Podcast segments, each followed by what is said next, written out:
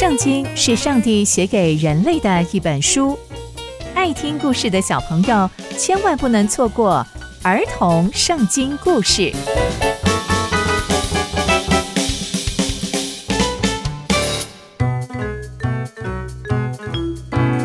各位亲爱的大朋友、小朋友们，大家好，我是佩珊姐姐。小朋友们，今天佩珊姐姐要跟大家分享的故事是约书亚的兴起。上帝差派摩西、亚伦带领以色列人出埃及，接着在旷野流浪了好久好久。而摩西活到一百二十岁，也被上帝接走了。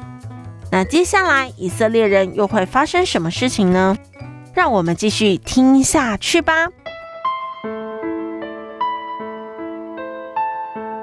以色列人因为摩西被上帝接走。而哀哭了三十天。接下来，以色列人仍然需要继续出发，往上帝所要赐给他们的流奶与蜜之地前进。但他们仍然需要一位领袖来带领他们。嫩的儿子约书亚曾经被摩西按手在他的头上，而充满了智慧。以色列人便都听从他的吩咐。上帝就跟约书亚说：“约书亚，现在你要起来，带领所有的百姓过约旦河，往我要赐给你们的地去。凡你们脚掌所踏之地，我都要照着我所应许的赐给你们。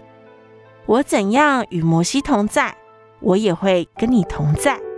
我不会撇下你，我也不会丢弃你。”你要刚强壮胆，因为你要带领以色列百姓承受这些地业。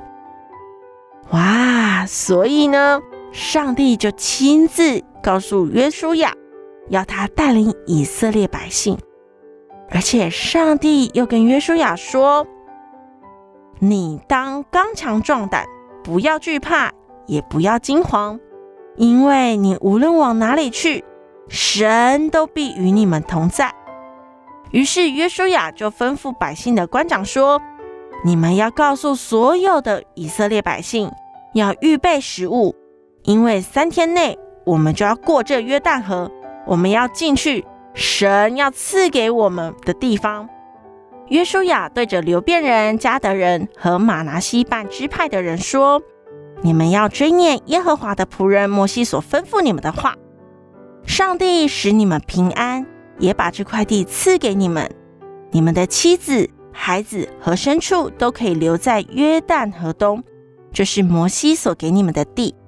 但你们中间所有大能的勇士都要带着兵器，在你们的弟兄前面过去，帮助他们。等到神使你们的弟兄跟你们一样平安，而且得着神所赐给他们的地。那个时候，他们才可以回到这里来。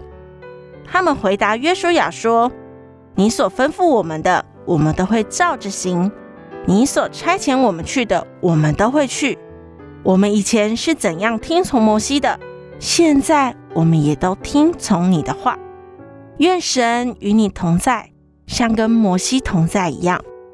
无论什么人违背你的命令，不听从你的命令，我们就会治死他。”你就要刚强壮胆。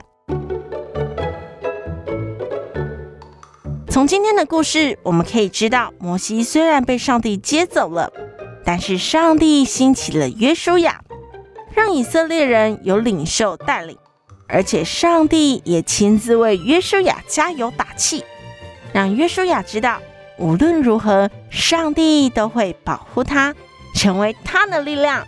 以色列百姓也因为敬畏耶和华而顺服约书亚的带领。